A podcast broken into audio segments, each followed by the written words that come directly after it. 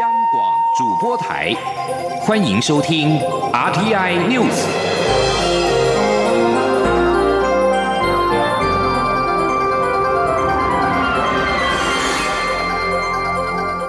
听众朋友您好，欢迎收听这节央广主播台提供给您的 RT News，我是张顺祥。世界卫生组织 WHO 干事长谭德赛认为，自己过去三个多月来受到人身攻击，还指控对他的批评来自台湾。外交部今天对于谭德赛毫无根据的指控，表示了强烈的遗憾跟抗议，强调他子虚乌有的指控，严重的误导国际视听。这种污蔑行为极不负责，我国政府要求谭德赛立即更正跟澄清，并向我国道歉。央广记者王兆坤的采访报道。外交部表示，我国是成熟及高素养的先进民主国家，绝无鼓励国人针对世卫组织干事长本人进行人身攻击这种事情，更不可能发表任何种族歧视的言论。对于他受到歧视言论攻击，外交部感到遗憾。台湾两千三百万人受到国际卫生体系政治的严重歧视，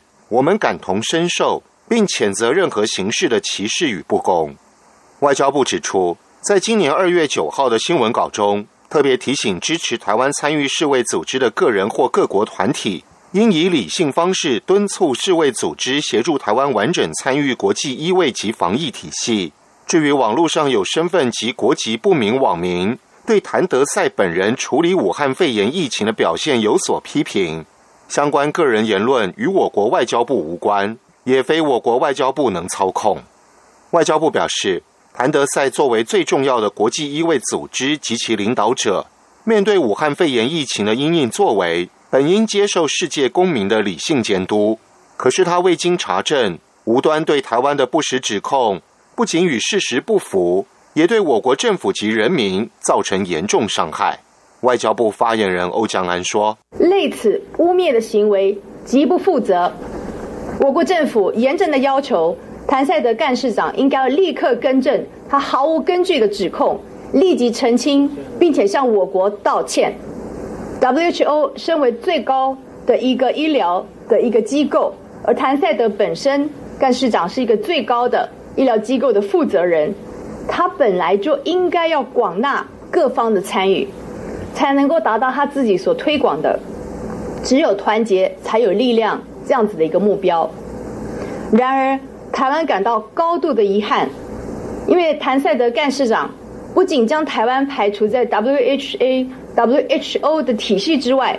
甚至这一次在未经查证就对台湾进行抹黑造谣。外交部再度呼吁。谭德赛因扬弃政治偏见，回归中立与专业立场，邀请台湾完整参与对抗武汉肺炎疫情的所有会议及机制，并恢复邀请台湾以观察员身份出席世界卫生大会，以保障台湾及全球人民的健康福祉。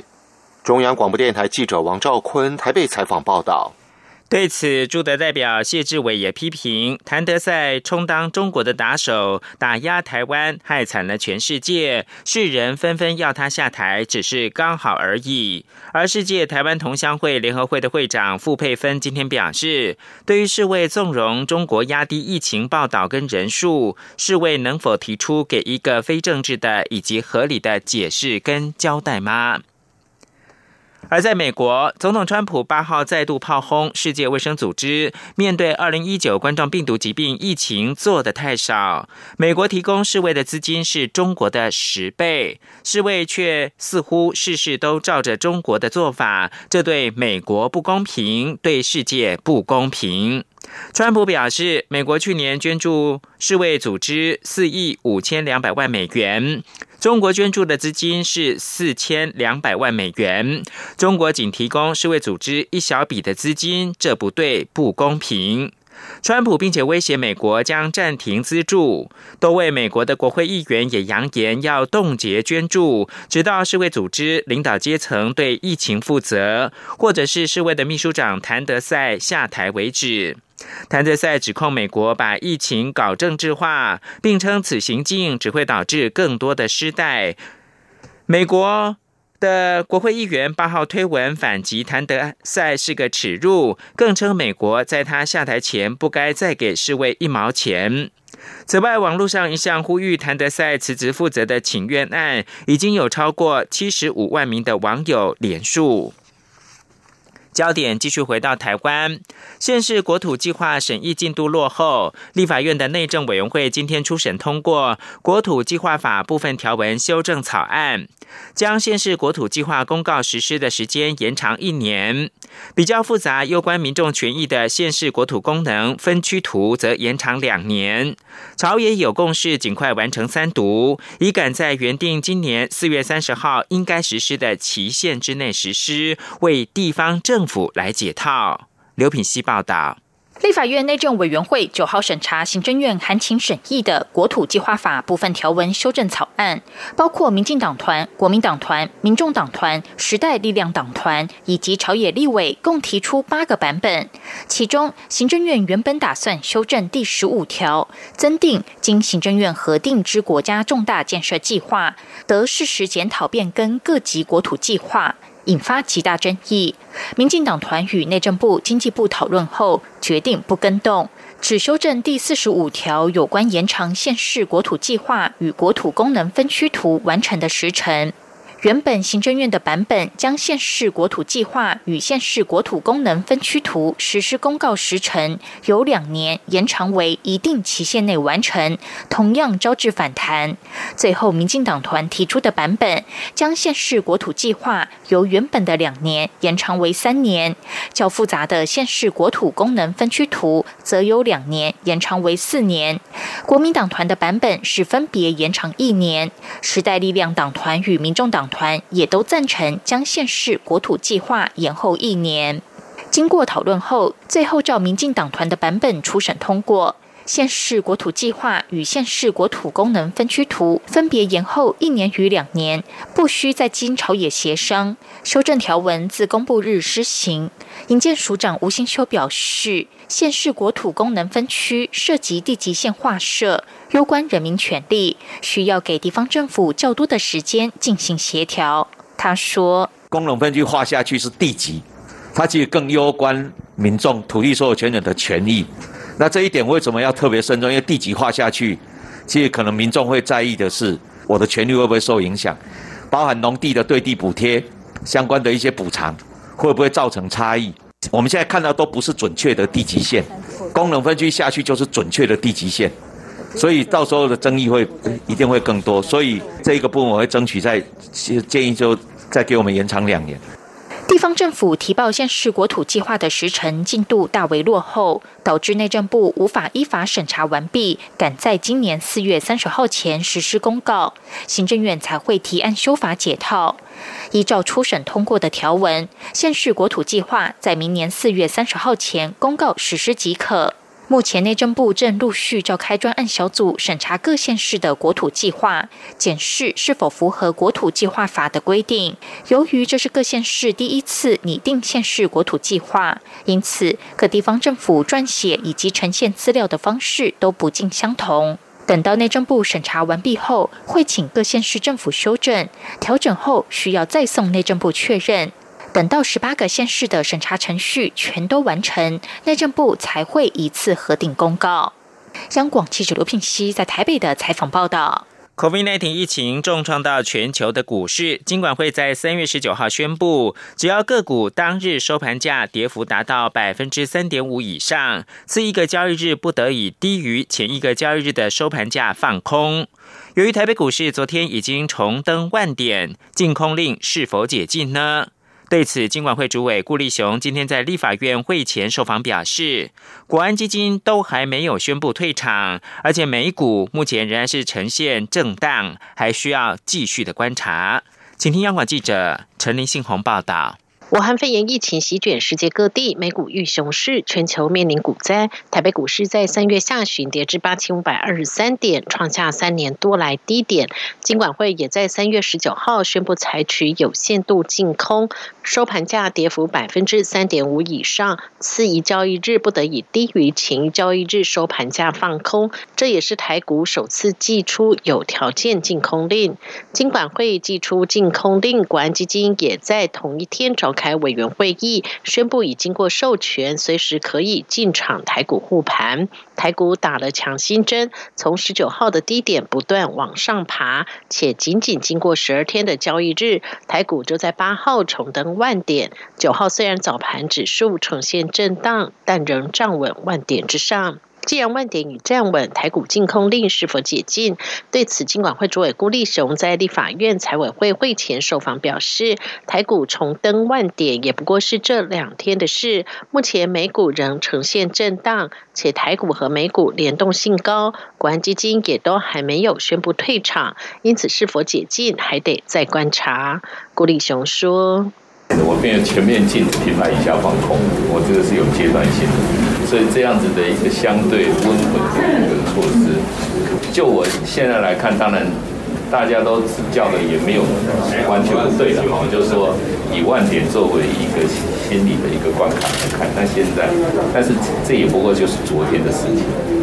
至于国安基金十三号将召开例行性会议，在台股近期回稳下，国安基金是否退场也备受关注。财政部长苏建荣九号在立法院财委会备询时表示，目前肺炎疫情欧美情况仍相当严重，下周是例会一定也会讨论相关问题。目前国安基金仍是在授权阶段，只要台股发生需要复盘的条件，国安基金在不开会的情况下，随时可以进场。苏建荣也强调。国安基金护盘不以赚钱为目的，主要是稳定国内金融。但过去国安基金进场六次，也只有在刚开始成立时赔过一次。中央广播电台记者陈林信鸿报道。而现在是台湾时间中午的十二点十一分，目前台北股市是下跌一点，指数来到了一万零一百三十二点，成交金额暂时是一千两百六十六亿元。因应防疫，台湾以电子监控居家检疫跟隔离者，引发了侵害隐私疑虑。对此，法务部长蔡金祥今天表示，电子监控系统的防疫措施对人民自由权跟隐私权给予限制，符合法律明确性的原则。记者刘玉秋报道。因应武汉肺炎防疫，台湾使用电子围篱系统，透过基地台侦测手机讯号，追踪居家检疫或隔离者所在地，避免趴趴走。而电子追踪做法目的虽然是为了防疫，但也引发是否侵犯个人隐私权的隐忧。立法院司法法制委员会九号进行电子监控系统是否侵犯人权与隐私，如何确立合理明确的法律界限专题报告。法务部长蔡清祥在报告中指出，为了阻绝武汉肺炎疫情扩散，保护全体国民生命权，指挥中心依《传染病防治法》相关规定，对居家隔离或居家检疫者，采取电子围篱智慧监控系统的防疫措施，对人民自由权或隐私予以限制，但已符合法律性原则及宪法第二十三条的比例原则。若有行为人违法搜集、处理或利用个人资料者，可依。各自法处以刑罚，以确保人民秘密通讯自由及隐私权不受非法侵害。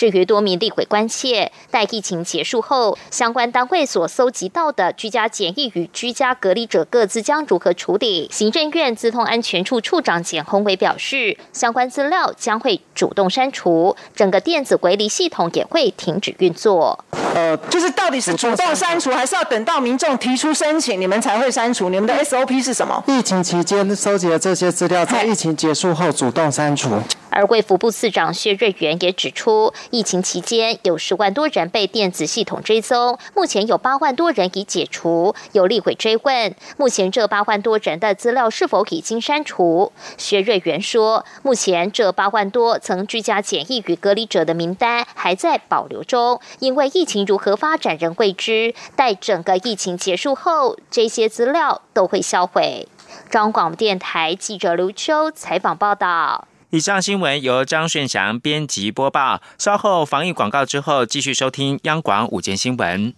我是防疫医师詹佩君。年假期间曾前往人潮拥挤的景点或场所，应自主健康管理十四天。外出时请全程佩戴医用口罩，在家时请维持社交距离。若需就医，需佩戴口罩，请勿搭乘大众交通工具。经医师评估后进行裁剪，在确认结果前，请留在家中，不可外出。即使检验为阴性，仍需自主健康管理十四天。有政府，请安心。资讯由机关署提供。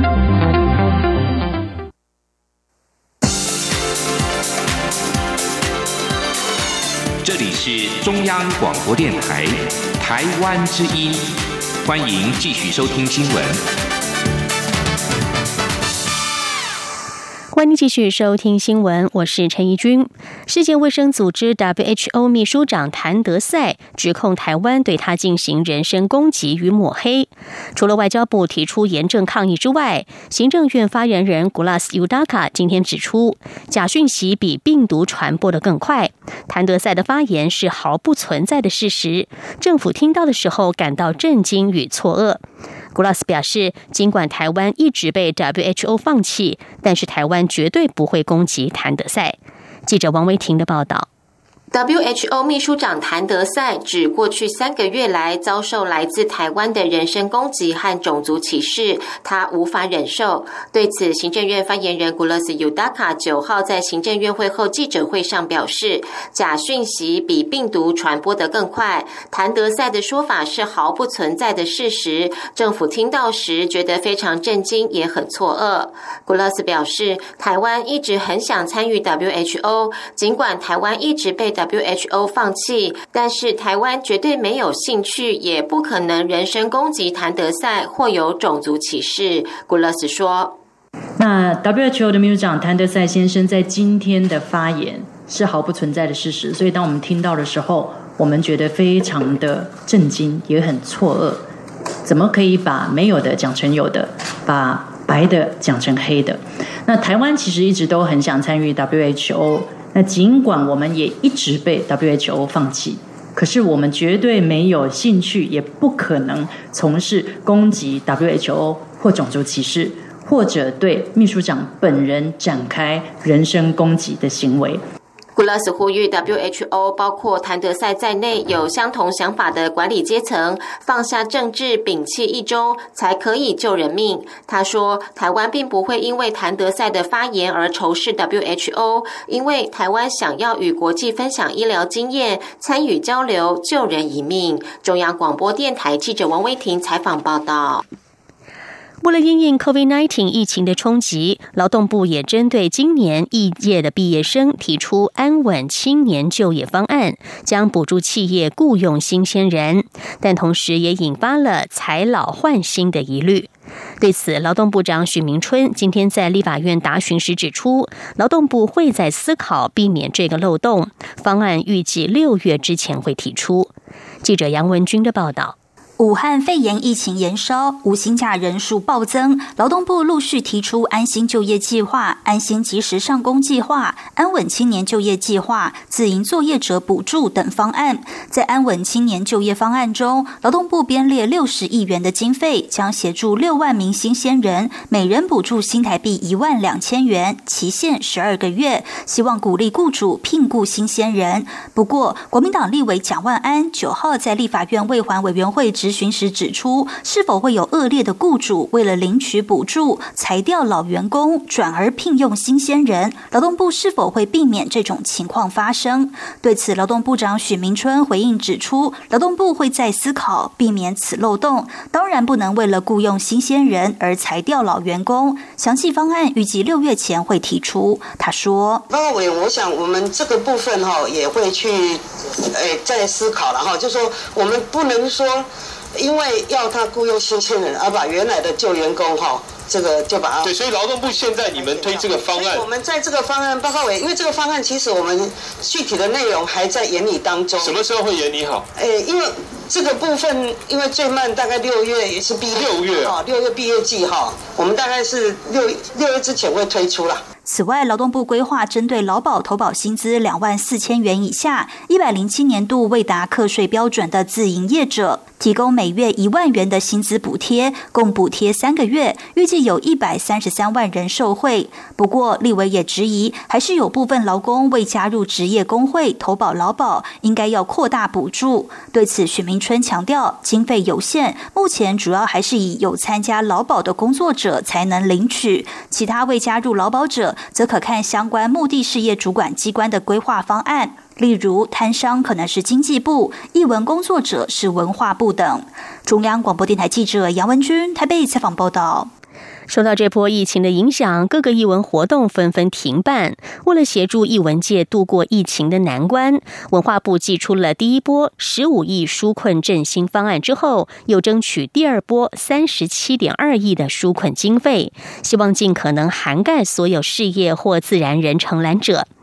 文化部长郑丽君表示，文化部核心纾困的想法是为了支持译文工作者及其家庭，让人才不会流失。纾困认定会尽速而且从宽，但两阶段申请事实不得重复。央广记者江昭伦的报道。立法院教育文化委员会九号邀请文化部、文策院、经管会，针对如何健全我国文化内容产业发展、协助影视产业投融资相关办法与成果，进行专案报告并备询。不过，朝野立委关注的焦点仍是文化部如何协助艺文产业度过这波疫情难关。国民党立委万美玲质询指出，受疫情冲击，文化部日前宣布艺文纾困振兴预算再扩大，第一阶段单是纾困部分的经费编列十一亿，但第一波公告十号才截止，目前提出申请的文化事业与自然人纾困金额就已经超过十三亿。虽然文化部第二波预计再投入三十七点二亿元，两阶段累计五十二点二亿元，但有艺文团体关切是否能舍弃第一阶段申请，改为申请纾困条件较优的第二阶段纾困方案。文化部长郑丽君对此表示，文化部纾困的目的是为了支持艺文工作者与其家庭，让人才不流失。因此，在审查过程中会订定一些补助原则，这些原则也适用一文纾困振兴二点零方案。但一二阶段申请事迟不得重复。郑丽君说：“我们在审查的时候，啊，我们会针对不同呃各类型，然后它疫情冲击的状态，我们也会定定一些补助的原则啊，譬如说人员薪酬优先。”啊，他员工的薪资或他合作的自然人酬劳，那么比如说他营运的支持啊，那么以及他是否提出营运提升计划啊，那么根据啊这个补助原则有一个委员会啊，那么大家一起来共同审议来核定这个补助的额度，所以啊我们会依据这样的一些原则来作业啊，我们也据以来规划纾困二点零啊，所以我们大致上会照这样的方式来进行。至于承揽的义务自由工作者纾困部分，郑丽君表示。可由事业团体帮合作的自然人申请，自然人也可以自己提出申请，或根据劳动部近日公布的方案，凡是透过职业工会加保劳保，劳保薪资两万四千元以下且未达课税标准者，就可以提出申请。希望透过这三个管道，尽可能协助自由译文工作者撑过这段艰困时期。中央广播电台记者张超伦台北采访报道。因应武汉肺炎的防疫需求，工研院今天以线上记者会的形式发表热影像体温异常侦测技术，强调与市面上红外线的感测体温相比，工研院导入了 AI 人工智慧辨识，可以直接锁定人脸来感测额温，即便手持热食、热咖啡也没有问题。但在室内、户外也都可以使用，还可多人动态感测，容易快速的部件。目前已经在台。北市的两所学校及经济部导入应用。记者谢佳欣的报道。武汉肺炎疫情持续，出入公共场所、企业大楼都有量测体温的机制，生怕出现防疫破口，造成大规模感染。工研院九号首度召开线上记者会，发表最新防疫科技热影像体温异常侦测技术，透过红外线感测，可避免量测者与受测者近距离接触，准确度在正负零点三度 C 以内，还可同时量测镜头一到三公尺范围内的人流，让量测期间。人流快速通关，适合应用在大型人员进出的场所。工研院强调，这套系统内建 AI 人脸辨识功能，可准确分辨受测对象是否体温异常，不用担心手持物品或其他生物的干扰。这是和坊间红外线感测系统的不同之处。工研院副院长张培仁说：“事实上，这个红外线影像里面有非常多的，不只是人，其他还有其他的东西，像比如说咖啡杯啦、摩托车啦、猫啊、狗啊等等。实际上，有些可能是。”温度也是其实蛮高的，可是那个不是我们要量的重点，我们等下重点是要量人的额温啊，所以呢，事实上是我们用这个人工智慧训练出来，它可以判断红外线影像里面哪些才是人的脸部啊，那从那里边去量体温，所以呢，它可以排除很多干扰，所以应用上呢会。准确很多哈。工研院表示，这套系统也具备智慧化温度补偿技术，减少如光线、气流或湿度等外在环境干扰，在户外就可进行筛检，突破现有红外线感测仪大多只能在室内侦测的限制。工研院目前已将这套系统导入台北市两所学校及经济部，率先导入的中仑高中也因此省下三分之二的量测人力。工研院指出，后续已与澎湖县政府教育处洽谈，四月渴望开始导入当地学校。至于量产普及，则还有待和国内厂商展开合作。中央广播电台记者谢嘉欣采访报道。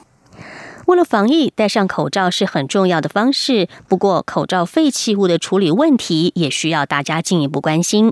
台湾净滩团体 Rethink 台湾重新思考环境教育协会的创办人黄之阳今天表示，他们近年从事净滩工作以来，从来没有在海边捡过口罩，但今年在北海岸中却都有发现。虽然数量不多，但已经能够看到口罩成为海洋废弃物的环境问题。记者肖兆平的报道。正当口罩产能稳定供应后，乱丢弃使用过的口罩俨然成为新的工位问题。台湾净滩团体 Rethink 台湾重新思考环境教育协会三月初在全台海岸进行勘查，其中特别在北海岸的十个海滩都发现有三到五个不等的废弃口罩。Rethink 创办人黄之阳九号受访表示，海岸最常见的垃圾就是。是保特瓶，这是因为台湾对保特瓶的使用需求不仅大量，且也有很长一段时间。而他们从二零一三年进滩至今都没有在海岸发现过口罩，但口罩国家队也才在今年大量生产，就已经在海岸发现废弃口罩。可以想见，口罩已经成为武汉肺炎疫情下的环境问题。他说：“呃，其他的塑胶。”产生的问题其实是行之有年的，但口罩它在大量生产，可能也才是。也才弄了几个月，就可以看到这样的显著的效果，